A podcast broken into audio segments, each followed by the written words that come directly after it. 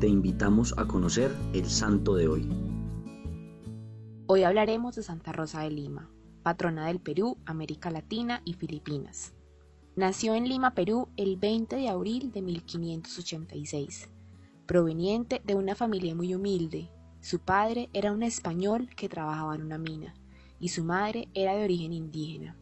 Inicialmente se llamó Isabel, pero su madre, al ver cómo con los años su rostro se volvía sonrosado y hermoso como una rosa, empezó a llamarla con el nombre de Rosa, pidiendo la confirmación del señor arzobispo, quien se la otorgó, pasando de ser Isabel a Rosa.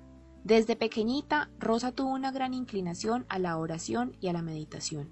Un día rezando ante una imagen de la Virgen María, le pareció que el niño Jesús le decía, Rosa, conságrame a mí todo tu amor. Y en adelante se propuso no vivir sino para amar a Jesucristo.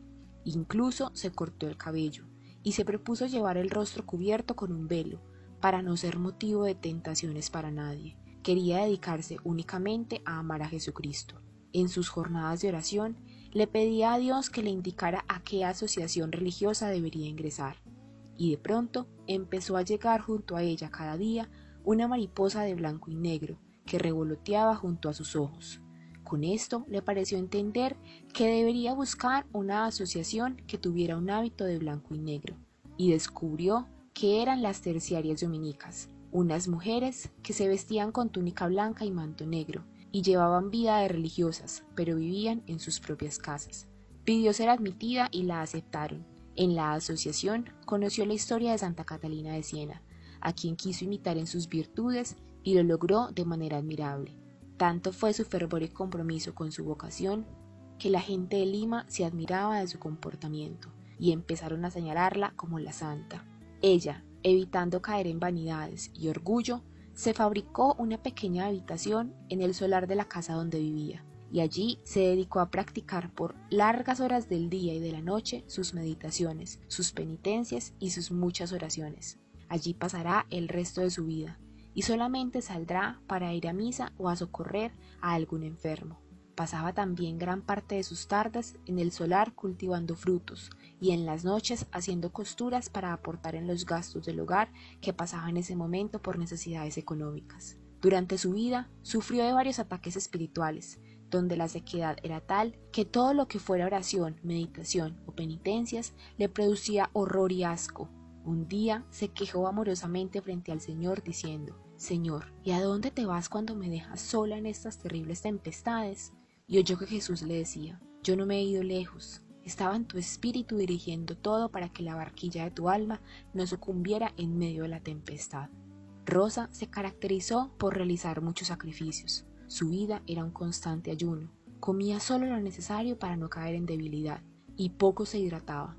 Dormía sobre duras tablas con un palo por almohada, y cuando pensaba en cambiar su lecho, recordaba que Cristo había sufrido mucho más que eso desde la cruz, y ese pensamiento la hacía permanecer firme en su decisión. Es difícil encontrar en América otro caso de mujer que haya hecho mayores penitencias. Los últimos años vivía continuamente en un ambiente de oración mística, con la mente casi ya más en el cielo que en la tierra, su oración, sus sacrificios y sus penitencias conseguían numerosas conversiones de pecadores y aumento de fervor en muchos religiosos y sacerdotes. En la ciudad de Lima había ya una convicción general de que esta muchacha era una verdadera santa. Rosa muere el 24 de agosto de 1617 a sus 31 años en la fiesta de San Bartolomé, fecha en la cual ella misma había dicho desde años anteriores que sería un día de celebración, pues su alma iría para siempre a estar cerca de Jesucristo Redentor. Sus milagros no se hicieron esperar en favor de los que invocaban la intercesión de Rosa, y el sumo pontífice Clemente X la declaró santa en 1671, siendo la primera mujer declarada santa en América Latina. Santa Rosa de Lima nos enseña cómo la oración, el ayuno y los sacrificios que realicemos por amor a Dios generan frutos abundantes en la conversión y las necesidades de nuestra humanidad. Te invito a que este día hagas un sacrificio material o espiritual, intercediendo por una persona que necesite tu oración. Hoy pidamos al Señor que a ejemplo de Santa Rosa de Lima podamos sacrificar nuestros gustos y necesidades en favor de la conversión de los pecadores y la perseverancia de las vocaciones. Cristo Rey nuestro. venga tu reino.